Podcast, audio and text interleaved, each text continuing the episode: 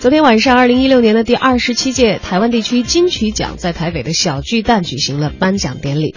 苏打绿乐团凭借专辑《冬未了》狂揽最佳专辑、最佳乐团、最佳专辑制作人等等各个奖项。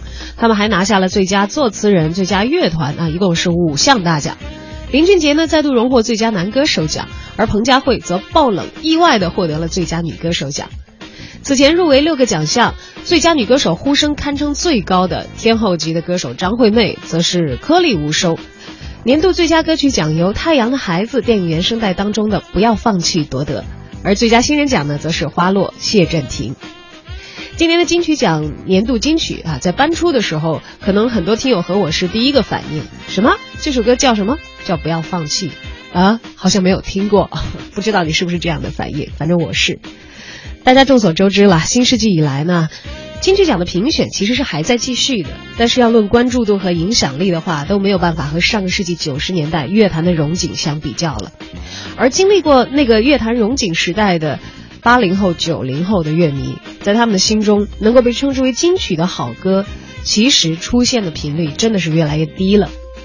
这也是当代乐坛一个不可回避的尴尬的局面啊！因为整个乐坛如此尴尬，所以金曲奖也不得不面临这样的一些问题。在九十年代初期呢，全国范围内的榜单可以说是比比皆是，报纸、杂志、电台，只要是跟音乐相关的栏目啊，几乎都会开设自己的榜单。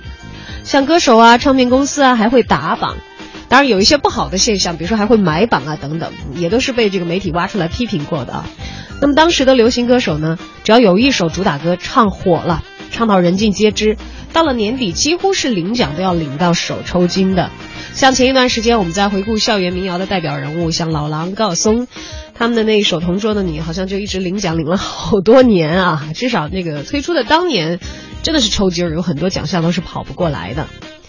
当然了，其实，在那个年代呢，金曲奖的的确确是非常非常有含金量的一个台湾地区的音乐评奖。也不乏这个非台湾地区的歌手获奖，包括张学友啊，包括这个王菲啊，大家都很熟悉和了解啊，都以这个内地歌手的身份，以香港歌手的身份，就获得过台湾的金曲奖的奖项。而像奖和榜单这类东西，其实要靠的是以非常丰富的作品作为前提和基础，它才可以运行的起来嘛。而作品的本身是一切的前提，好的作品多，市场自然就繁荣。自然，这样的评奖才会有意义啊，上榜才会有意思。而随着唱片业的走衰呢，榜单也是变得越来越少了。我们现在四顾望去，好像没有什么太多的榜，而颁奖呢，也越来越失去了原有的关注度和辉煌。设想你看到一个榜单啊，上面大部分都是没有听过的歌曲，设想一个颁奖礼上，哎呀，没有几个熟悉的歌手啊，那才是最大的尴尬啊。但是好在呢，今年第二十七届。金曲奖颁奖典礼啊，熟面孔还是有的。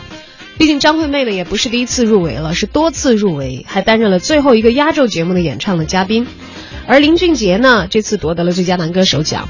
他呢，应该是早在二零零四年的时候，我要没记错的话，拿的是最佳新人奖啊。那个时候陈奕迅也是还很青葱啊。十多年的时间过去了啊，金曲奖上还可以看到这些老面孔，啊，不知道是该高兴呢，还是该叹息啊？高兴呢，可能。呃，这些歌手的实力是得到过市场和歌迷的验证的，大家都觉得确确实实他们来是对这个奖的质量的一重保证。但另外，你可能又会叹息说：“哇，这么多年过去了，原来华语乐坛一线的人物，这些人力原来并没有得到更新呐！啊，这确确实实也不是一件让人高的高兴的起来的事情啊。”熟面孔当中，甚至连这个主持人都成了这个今年的金曲颁奖典礼在预热之前。能够推出的一个新闻点，而不再像以前大家非常的去关注颁奖和评奖的本身，到底优秀的作品之间 PK 会得出怎样的结果？当然，不管怎样了，既然大家以金曲奖的名义齐聚一堂，华语乐坛还是有这样的一些颁奖礼作为一些标记性的记号、标志。音乐在每一个时代、每一个年份所踏出的每一步，嗯，为的目的是大家都应该记得。